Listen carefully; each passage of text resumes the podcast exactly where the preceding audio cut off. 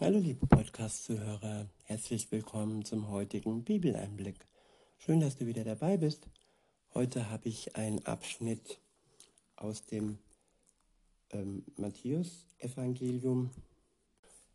Ich lese euch aus dem zwölften Kapitel die Verse ähm, 33 und folgende vor. Der erste Abschnitt ist überschrieben mit, beziehungsweise ich verwende die Übersetzung Hoffnung für alle, das noch als Info. Der erste Abschnitt ist überschrieben mit, an den Früchten erkennt man den Baum. In Vers 33 steht, wie der Baum, so die Frucht. Ein guter Baum trägt gute Früchte. Ein schlechter Baum trägt schlechte Früchte. Ihr Schlangenbrot, wie könnt ihr durch und durch, wie könnt ihr durch und durch böse Leute überhaupt etwas Gutes reden? Wovon das Herz erfüllt ist, das spricht der Mund aus. Ja, unser Herz ist entscheidend über das, was wir sagen. Und an einer anderen Stelle heißt es, gib mir ein neues Herz, ein verändertes Herz, ein durch die Liebe Gottes durchflutetes Herz, ein Herz, das von der bösen Art geheilt ist und ja, in der Art Jesu pocht und schlägt.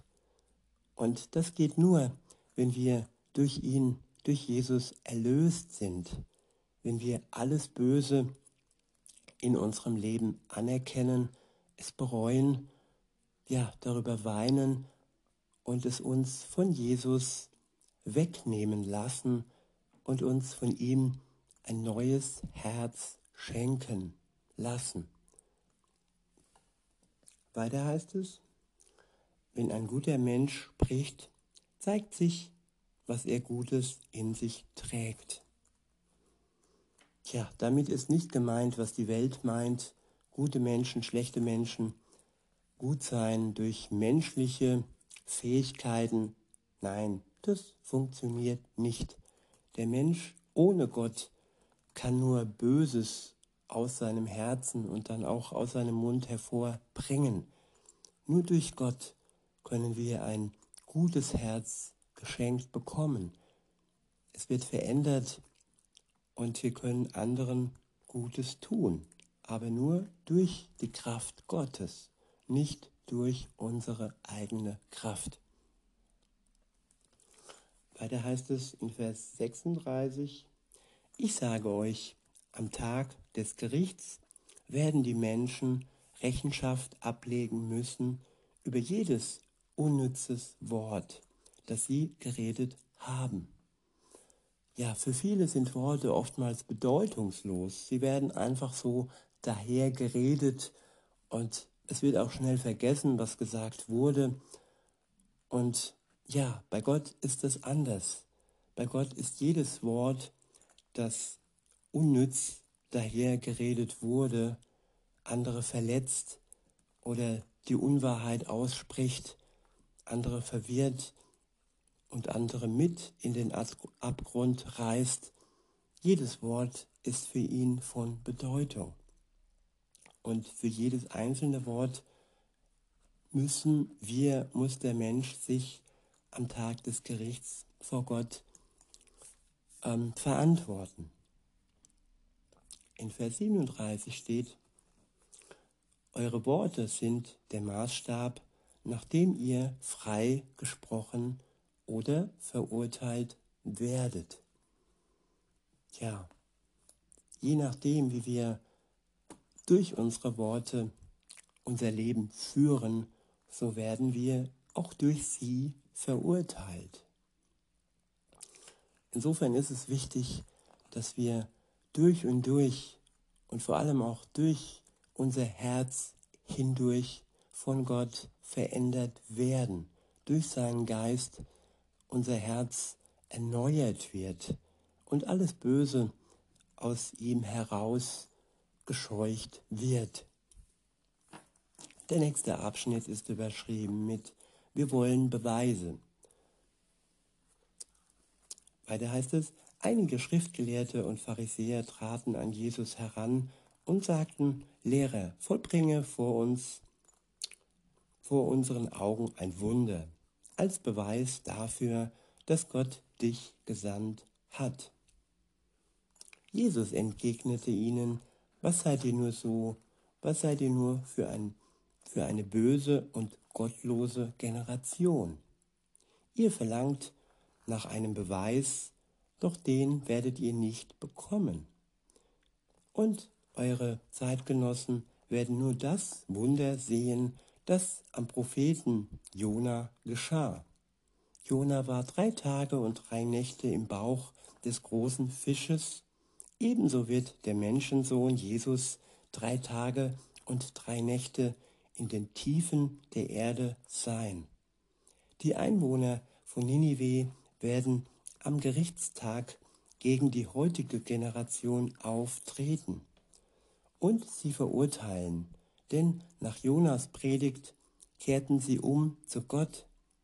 Und hier seht, und hier steht niemand vor euch, der größer ist und hier steht jemand vor euch, sorry, der größer ist als Jona. Auch die Königin von Saba wird am Tag des Gerichts gegen diese Generation auftreten und sie verurteilen. Denn sie kam von weit her, um von König Salomos Weisheit zu lernen. Und hier steht jemand vor euch, der größer ist als Salomo. Ja, Jesus steht über allen.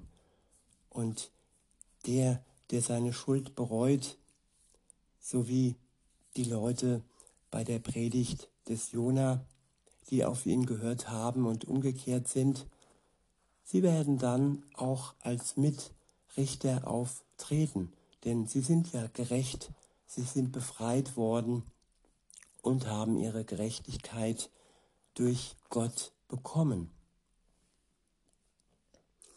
Der nächste Abschnitt ist überschrieben mit die Gefahr des Rückfalls. In Vers 43 heißt es, wenn ein böser Geist aus einem Menschen ausgetrieben wird, irrt er in öden Gegenden umher auf der Suche nach einem neuen Zuhause. Findet er keins, entschließt er sich, ich will dorthin zurückkehren, woher ich gekommen bin. Wenn er zurückkommt und seine frühere Wohnung sauber und aufgeräumt und seine frühere Wohnung sauber und aufgeräumt, aber verlassen vorfindet, dann sucht er sich sieben andere Geister, die noch schlimmer sind als er selbst.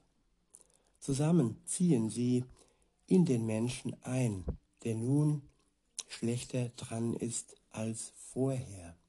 Genauso wird es auch dieser bösen Generation ergehen. Ja, wer sich nicht vom Bösen abwendet, der hat sozusagen ein offenes Scheunentor für alles Böse, für böse Geister und Dämonen und er hat auch nicht den Schutz von Jesus aufgrund seines bösen Herzens. Nur wer bekennt und wer zu dem Bösen, zu der Schuld steht, der kann von Jesus ein neues, umgewandelndes, umgewandeltes Herz geschenkt bekommen.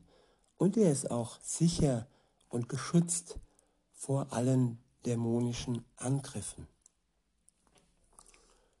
Weiter heißt es, der nächste Abschnitt ist überschrieben mit, wer gehört zu Jesus in Vers 46 steht, während Jesus noch zu den Leuten redete, kamen seine Mutter und seine Geschwister und wollten ihn sprechen. Einer der Anwesenden richtete Jesus aus, Deine Mutter und deine Geschwister stehen draußen vor dem Haus. Sie wollen mit dir reden. Doch Jesus fragte zurück, wer ist meine Mutter und wer ist und wer sind meine Geschwister? Dann sagte er, dann zeigte er auf seine Jünger. Das hier sind meine Mutter und meine Geschwister. Denn wer den Willen meines Vaters im Himmel tut, der ist für mich Bruder, Schwester und Mutter. Ja, das zeigt die Verbindung zwischen Jesus und denen Menschen, die an ihn glauben. Das ist die wahre Familie.